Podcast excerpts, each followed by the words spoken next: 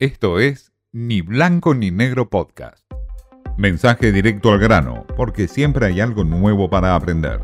Con Martín Di Natale.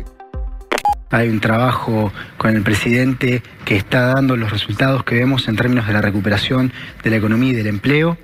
Y si uno mira lo que se hizo en los últimos dos años, la reestructuración de la deuda con los acreedores privados, el ahorro de 37 mil millones de dólares para la Argentina en una década. Pero por otro lado se necesita el apoyo político, porque la economía no funciona en un vacío, la economía funciona en un contexto de relaciones de poder. Si la política está desordenada, es mucho más difícil lograr cualquier cosa.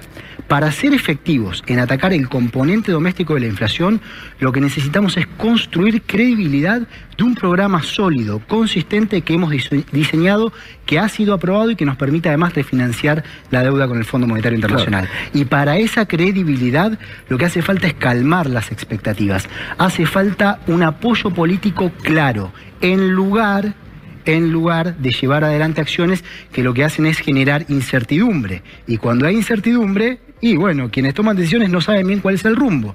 Y ahí es donde se agravan los problemas y eso le pega a la inflación. La fragilidad del ministro de Economía, Martín Guzmán, es inmensa. Es eh, corresponsable esta fragilidad con la fragilidad del propio gobierno y de Alberto Fernández. Veamos, Martín Guzmán no puede ni siquiera cumplir las metas que le prometió al Fondo Monetario Internacional en el acuerdo firmado. No va a poder renovar el presupuesto nacional este año porque lo va a tener que hacer por decreto el presidente Alberto Fernández y no va a poder pasar por el Congreso. El aumento de tarifas que se había impuesto en un 40% tampoco va a ser cumplido por Martín Guzmán. El kirchnerismo no lo va a dejar ni siquiera permite un alza en las tarifas de más del 10%, según deslizó Cristina Fernández de Kirchner.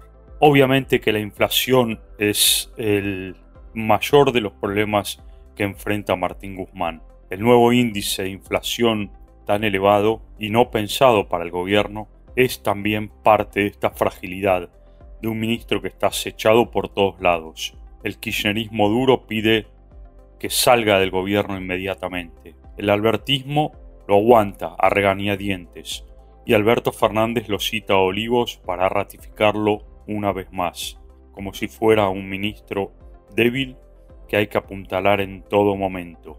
Obviamente Guzmán amenaza, dice que todos los funcionarios que no se amolden o no se ajusten a su alineamiento de modelo económico van a tener que irse. ¿Es una señal para Darío Martínez, secretario de Energía, o el subsecretario Basualdo, o algunos otros funcionarios del kirchnerismo que están entre sombras cuestionando desde hace tiempo la política de Martín Guzmán? Al ministro de Economía le quedan muy pocos aliados en el gobierno. Le queda Cafiero con Cecilia Todesca, pero no del todo, porque Todesca no comparte buena parte de las políticas de Guzmán le queda Culfas, cuyos empresarios que hablan con él lo cuestionan permanentemente a Guzmán. Hay datos de la realidad que golpean también la política económica.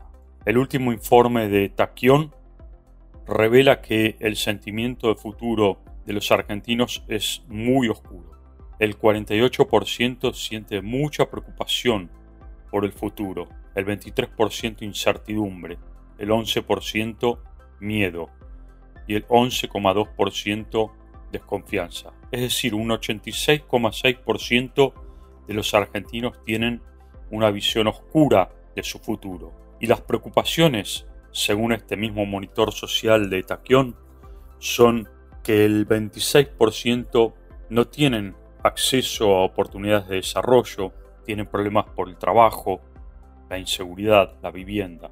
Son algunos de los indicadores de preocupación futura y de una visión oscura de la economía que tienen los argentinos. Obviamente, corresponsablemente con lo que implica el Ministerio de Economía comandado por el frágil Martín Guzmán, que no es más que la cara visible también de un presidente como Alberto Fernández, que en su batalla dura con Cristina Fernández de Kirchner está entrando en una etapa de preocupante fragilidad. Al igual que su ministro y aliado, Martín Guzmán. Esto fue Ni Blanco ni Negro Podcast.